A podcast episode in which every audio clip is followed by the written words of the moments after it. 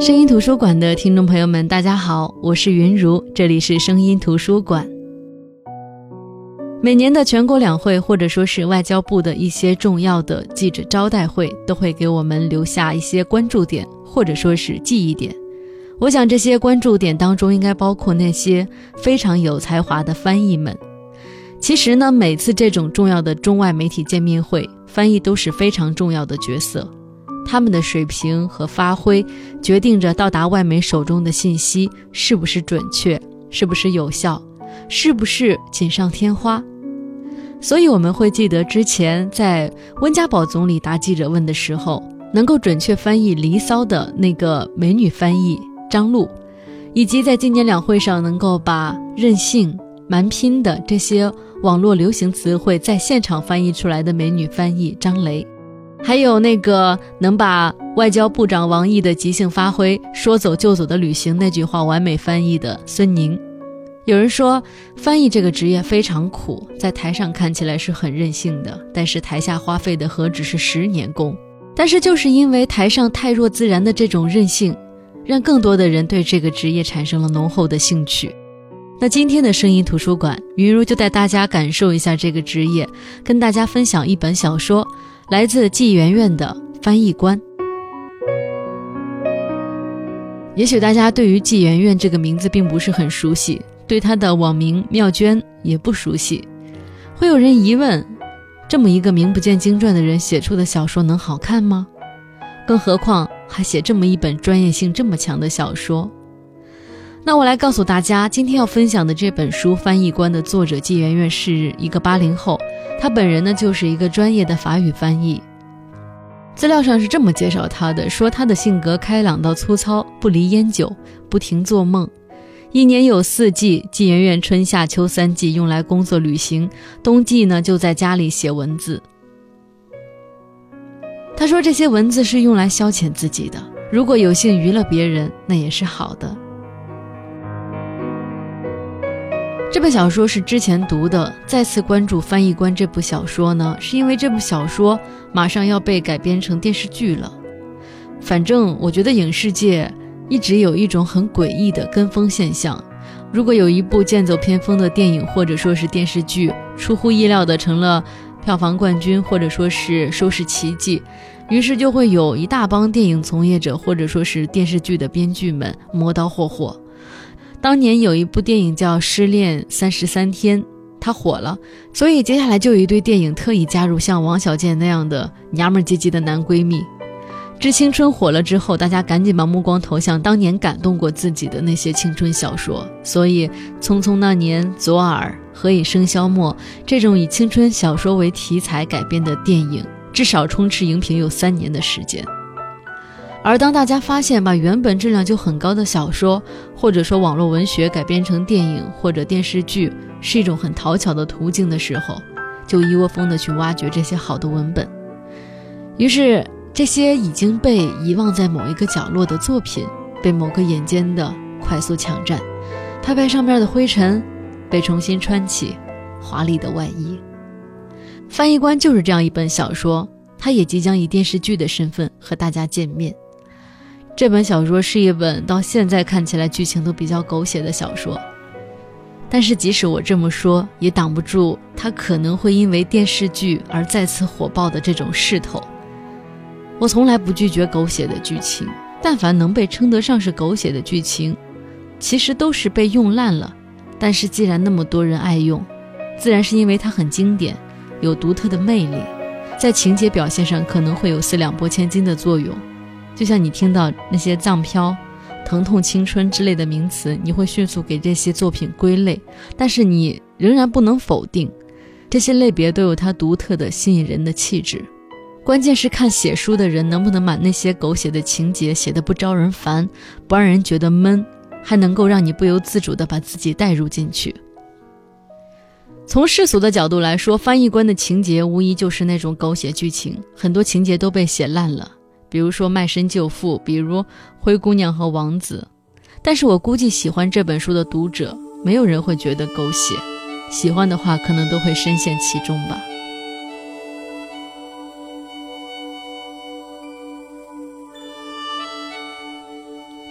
故事主人公程家阳和乔飞都是法语专业出身，家庭背景却完全不一样。你会说，难道这将是一个霸道总裁想给穷人家的女儿承包鱼塘的故事吗？我只能说是，嗯，又不是。程家阳是高干子弟，父亲是外交部长，高级法语翻译；母亲也是高级英语翻译，他自己也是翻译界的精英新秀。那在这个故事当中，他的开场亮相就是以巴黎归来的口译精英的学长身份回母校做报告，而那个时候乔飞还是一个坐在下面听报告的法语系的二年级的学生。可以说，程家阳的成长呢，这一路走来都是顺风顺水的。可是这样过于顺利的人，却容易在浮华当中迷失自我，或者说是找不到自我。倒不是说他像其他小说的男主人公那样有些霸道、有些强势，可能还有些幼稚，有些呢是腹黑，有些是暖男，都不是。总之怎么说呢？跟以往的小说男主人公相比，程家阳可能被他们甩出一条街去。但是我觉得正是因为如此，他被作者季圆圆勾勒的还算真实。毕竟，像何以琛那样的人，地球上真的没有好吗？程家阳虽然有一个优秀的出身。但是他依旧很勤奋，很上进。他行走江湖靠的是两样，第一样是才华，第二样是帅气。而乔飞经过那场报告，见了程家阳第一面之后，给他的印象是，程家阳是出身高贵、气质优雅、白雪轻松一样的男子，真是让人向往。可是那个时候的乔飞是个穷学生，为了维持生活和必要的体面。他每周一次会去夜总会上班，虽然那个场合挺乱，但因为有了不出台过夜的原则和乔飞本身的聪明，倒也没有吃过太大的亏。你看，他们的起点就有这么大的差别。如果两人的人生没有什么交集，倒也没有什么；可是如果没有交集，那也就太对不起作者煞费苦心铺垫的这种差别了吧。虽然程家阳有一个好的家庭。但是这个家庭的人各自忙碌，让家阳感觉不到这个家庭该有的温馨。刚开始他在感情上很依赖比自己大四岁的傅明芳，那个青梅竹马长大的邻居家的姐姐。暗恋的岁月从他青葱一直到成熟。当明芳在他回国的第一天告诉他自己要结婚了的时候，他逼着自己不得不割掉身上依赖的那种条件反射。或许。是和他强势的作为外交部长的父亲以及控制欲很强的母亲有关。他虽然很优秀，却很痛苦，想叛逆，想追求一段好的感情，却不知道怎么办。所以他一面是翻译精英，是能够放在太阳底下去被照耀的，一面却是在夜场留恋放纵、吸食大麻的人。那接下来的场合，这样的两面性也是交替出现的。一次翻译机会，因为程家阳的出色，乔飞决定要做程家阳那样的高级翻译。也因为这个机会，程家阳也觉得乔飞这样的一个法语系二年级的学生很不简单。可是接下来，他们见面的场合就成了夜总会。怎么说呢？常在河边走，哪能不湿鞋呢？一个总要去夜总会上班吧，一个也习惯放纵自己。也就这样，他们在夜总会不期而遇了。也就有那么一个机会，乔飞刚好是别人安排给程家阳的礼物。参加了傅明芳婚礼的程家阳也急需这样一个礼物，放逐自己的孤独无助。虽然他们面面相向时错愕不可置信，可还是发生了关系。如果注定要把第一次给一个人，这个人是程家阳，可能就是命中注定。就算是两个人非常有默契的知道彼此最好再也不要来往，最好忘记这一次的意外和放纵，但是程家阳却不自觉地更关注乔飞，做出了很多让自己都不知道是为什么要去做的事情，比如给乔飞介绍兼职，在出差前鬼使神差的去乔飞家乡找他。父母都是聋哑人的乔飞在程家阳面前尽量的坦然，他不想让别人觉得他自卑，可恰巧这样。才证明他骨子里是有深深的自卑的。而对于工作得意、情场失意的程家阳来说，乔飞既是一方解药，又是一味毒药。乔飞有东北女孩的那种大气爽快的性子。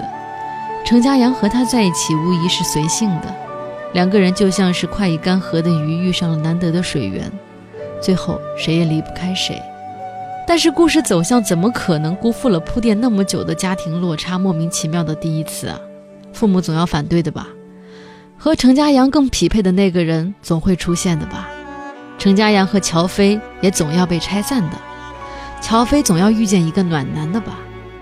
其实从这个角度上来看，这个故事在现代言情的题材里不算很出彩。可是作者季媛媛是从两个人的角度出发，切换片段来写作的。她以第一人称的角度来描述主人公的心理，她是成功的。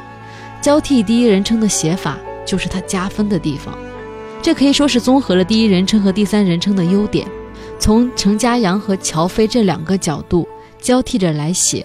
但是呢，并不是很拖沓或者重复的，倒是带出了很多我觉得是堪称完美的细节。比如说，程家阳在想什么，乔飞又有什么样的心情。这些文字让我们觉得我们跟两个主人公更加的贴近，更加的感同身受，所以很多读者就会真心的喜欢上这两个人，喜欢这两个人的执着和放纵，喜欢他们的不服输。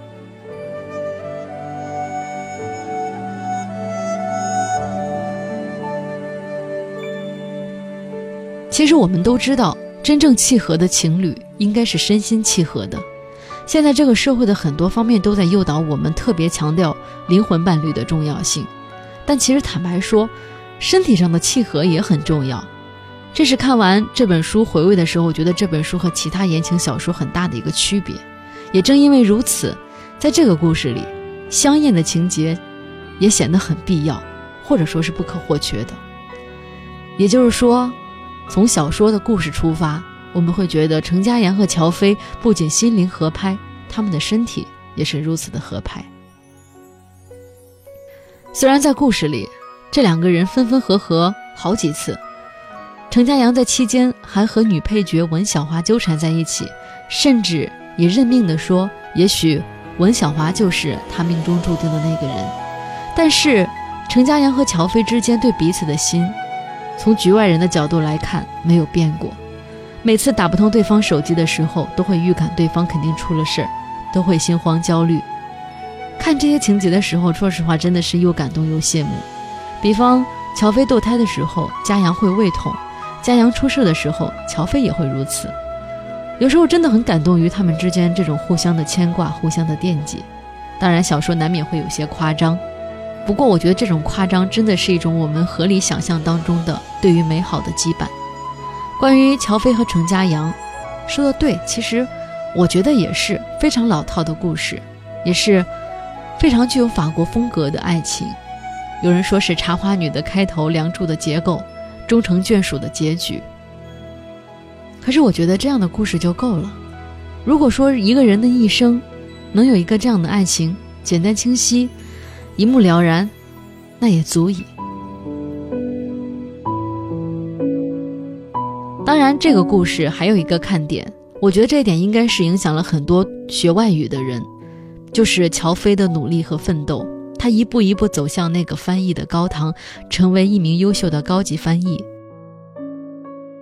世界上最美最严谨的语言法语被乔飞和程家阳运用自如，我想有很多人都会很羡慕。也只有外语专业的人知道要付出多少代价，才能够走得上高级翻译，坐在重要领导人身边。去挥洒自如。他们可能一大早起来就要捧着单词书在湖边晨读，他们可能逮着机会就要去多实践一下，他们每天都要听外语新闻。这样走到专业翻译的位置是很不容易的。乔飞在这个故事设定当中，她是一个靠着体育加分进入大学的女孩，遇事儿不放弃，勇往直前，坚持自己的信念，闯出自己的天地。他的故事应该会让很多人期待着走进翻译的世界。总的来说，翻译我觉得是一个特别酷的行业。你想想，当交流成为障碍，而你必须要充当桥梁的时候，其实你就是万人之上的那个舞台上，你可以恣意的挥洒，也可以举重若轻，去坦然的享受所有人把目光投给你时的那种认真。但是翻译这个职业背后的苦，就像我刚才说的，你要经历的诱惑和选择，可能也是常人无法想象的。我的一个朋友就是学这种专业的翻译的，他跟我说过，但凡能够走到高翻的这条路上，哪个不是在油锅里历练过千百回的？这个行业钱来得快，但也注定了你必须比别人优秀，在一些重要的场合，你必须不能出错，一出错，这辈子可能都无法翻身。也是，人前一口流利的外语，进退合宜的举止，优雅干练的气质，背后呢就是没日没夜的听说读写。我们可能会盼望着有那种人前的辉煌，却往往去怕经历他们背后往死里拼的那种付出，所以也就只能居于人后了。不过，我想至少在看完这本小说之后的一小段时间，有心之人。尤其是那些总抱怨命运不公的人，应该会从乔飞身上学到一些什么，应该也会去选取乔飞身上的那种坚韧，当做精神食粮。就像故事最后乔飞的自白，其实也可以鼓励大家。他说：“我从小身处逆境，无论遭遇怎么样的困难、意外和不公平，我没有哭过。每次我精疲力尽、心中失望的时候，我没有哭过。”当我远走他乡，忍受孤独、失去至诚的时候，被亲爱的人误解、远离的时候，我没有哭过；即使在所拥有的幸福握在手中的爱情如千钧悬于一发，即将失去的时候，我没有哭过。而此时，我的心被心酸和狂喜的情绪同时占据，我在电话的一侧用力的点头，却说不出话来。只觉得有泪水夺眶而出，滚烫的流在脸上。从那些他说的没有哭过的排比句当中，我们就可以看到，那就是乔飞的勇气，对翻译的勇气，对爱情的勇气，对生活不屈的勇气。出身卑微贫穷，但是奋力挣扎，对抗逆境，即使有不堪的过往，他也可以微笑的面对那些蜚短流长跟恶意重伤。失去爱情，当他远走他乡的时候，他也是在积极的学习和进取，让自己变得更好、更优秀。当他的至诚、他的朋友永远的离开的时候，他会接过他的梦想，继续面对战乱、死亡。当他此生的爱人可能命悬一线，永远要离开他时，面对即将走进的翻译的会场，他只是冷静的转身，继续工作。所以，这样的小说。向我们展示了这样一个迷人的职业，展示了这样的职业背后所要付出的艰辛，也让我们看到了两个人从幼稚走向成熟的成长过程。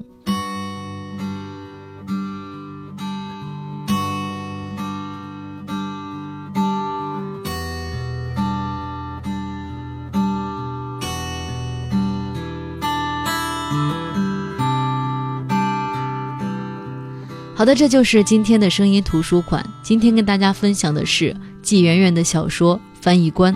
这部《翻译官》也是最近大火的，即将被拍成电视剧的小说。虽然说情节确实有些狗血，但是瑕不掩瑜。综合来说，这还是一本比较棒的小说，尤其是对于学外语的人，更是值得一看。就像有人说的，其实，在现实生活当中，没有谁离不开谁，故事很难得才会有一个大团圆的结局。这是因为作者善良才会如此。总之，我觉得给这个小说一句话的话，我觉得这个小说主要是讲了把眼泪留在心里的一个故事。因为，在现在这个社会活下去，我们都需要一颗坚强的心。好的，我是云如，这里是声音图书馆。明天晚上八点三十分，我们不见不散。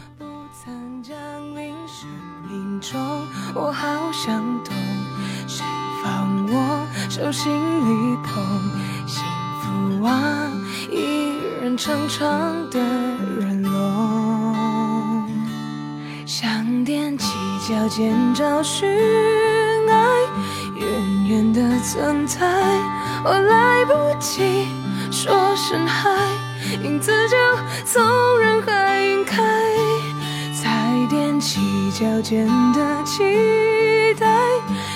怕被亏待，我够不着，还